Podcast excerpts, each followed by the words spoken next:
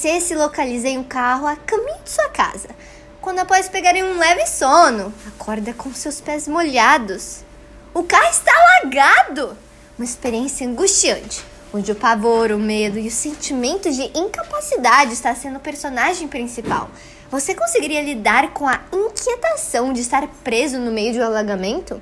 Uma experiência inesperada, onde você, mesmo sem compreender o que de fato está ocorrendo, precisa lidar com o fardo de seus próprios sentimentos para não entrar em pânico no meio de uma rua alagada.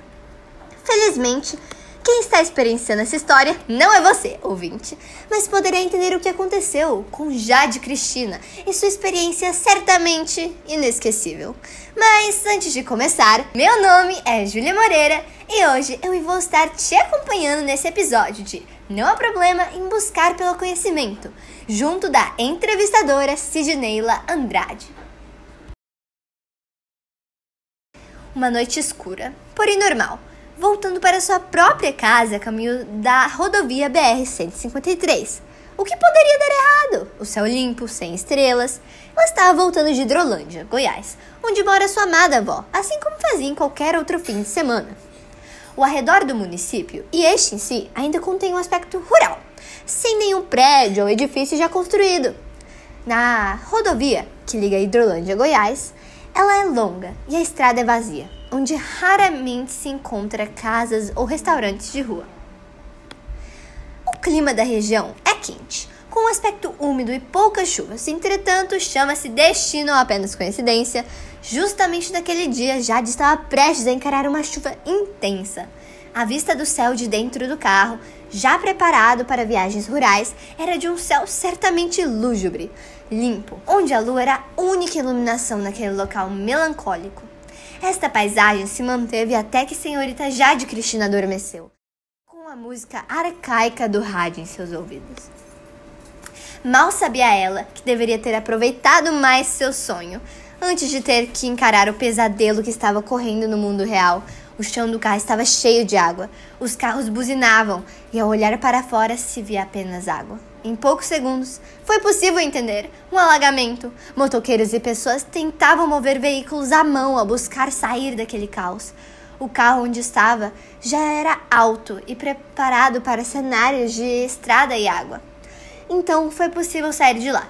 Após alguns minutos presos, foi um choque apavorante, que poderia certamente ter sido bem pior, caso pequenos detalhes não existissem.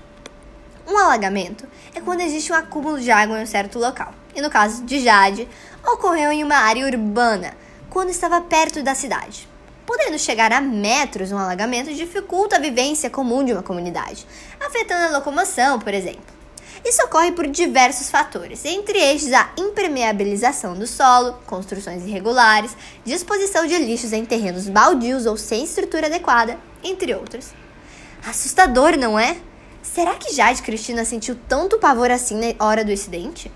Visto que já entendemos a história, podemos iniciar a entrevista com nossa amiga Sidneila Andrade e a vítima, Jade Cristina.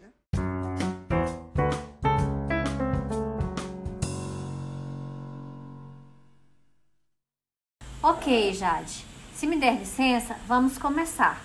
Qual foi o seu primeiro pensamento quando percebeu o ocorrido? Achei que eu ia morrer. Como tinha acabado de acordar, foi um susto enorme para mim. Mesmo assim, eu me acalmei e logo depois pude entender que a situação não era tão grave como eu imaginava. Acho que é normal se assustar, principalmente no meio de alagamento, né? Quando percebeu as nuvens escuras, imaginou que algo como um alagamento poderia ocorrer? Não, não me passou na cabeça que sequer choveria naquela noite. Para mim, as nuvens estavam escuras pelo horário, que na hora já passava das 20.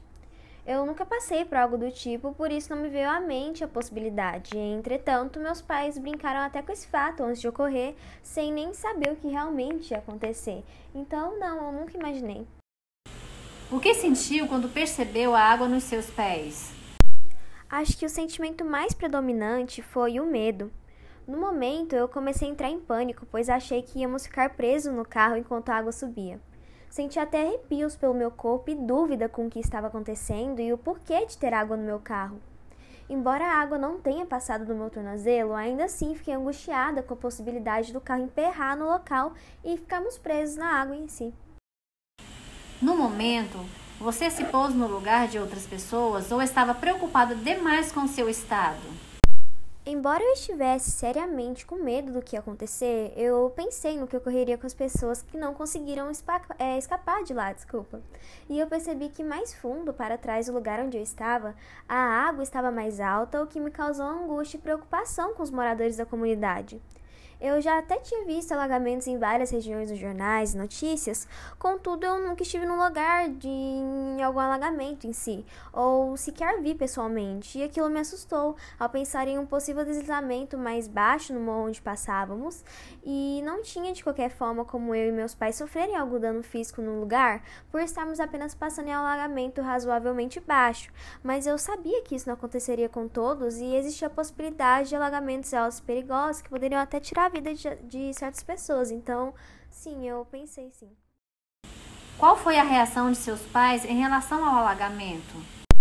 Como eu acordei depois de entrarmos na área alagada, eu não vi se eles estavam surpresos ou com medo do que ocorreria.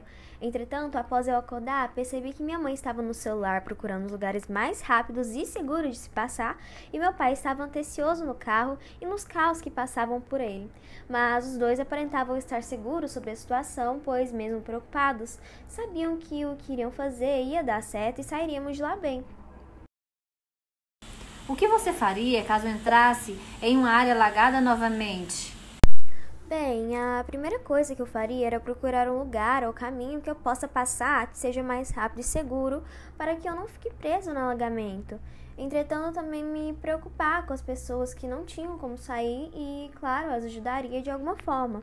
Em caso de alagamentos mais altos e perigosos, eu ou sairia do carro, já que a força da água pode ser forte o suficiente para carregar o carro, e ligaria para uma ambulância ou algum lugar que possa oferecer ajuda, estando, não sei, em cima do carro, por exemplo, ou em cima de uma calçada que não esteja é, com água ou alguma coisa do tipo.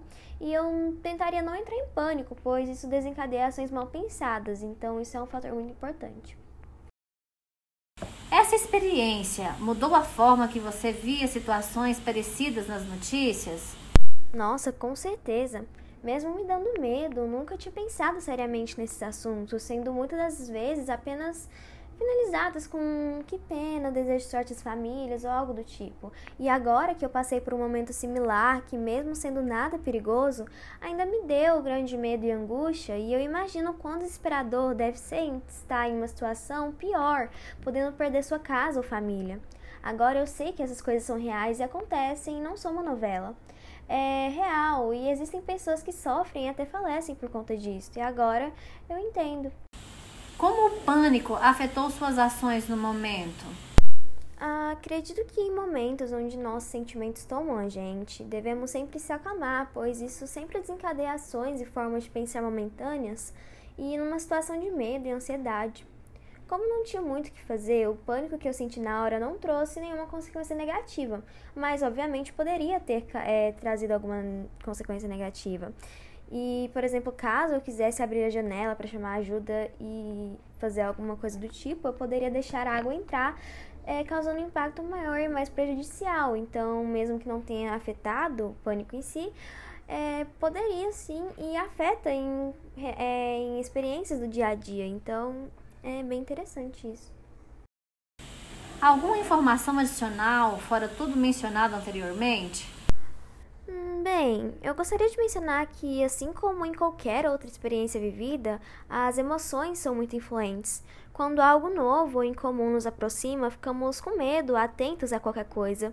E é por isso que é importante entender que situações como esta ocorrem. E não só na TV ou em sites online, ocorre na vida. E todos temos que estar prontos para eh, enfrentar tudo isso. Mas enfim, fora isso é tudo que eu queria falar mesmo, até porque no momento eu percebi bastante disso. A primeira coisa que me veio na cabeça foi a minha vida e a vida dos meus pais, porque na hora eu achei que eu ia morrer, mas eu me acalmei e entendi a situação em si. Porque não era uma situação grave, mas ainda assim o susto que a gente tem acaba afetando muito no nosso ponto de vista. Então, eu só gostaria de mencionar isso mesmo. Eu acho que foi isso, né? Acabou a entrevista. Eu espero que vocês tenham entendido um pouquinho mais da minha situação, que vocês pudessem pensar como que foi, como que seria caso vocês estivessem lá. E é isso. Obrigada pela atenção de vocês, obrigada ouvintes. E é isso.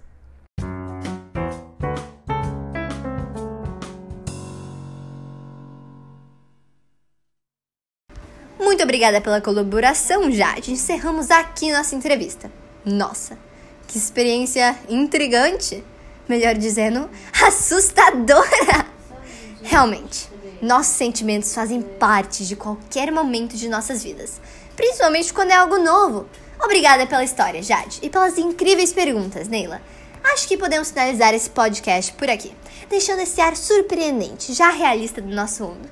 Então, este foi mais um capítulo de Não há problema em buscar pelo conhecimento, com o episódio O Alagamento Inesperado da série Entre a Emoção e a Razão Jornalística.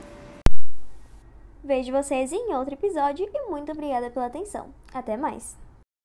Até o próximo episódio, ouvintes!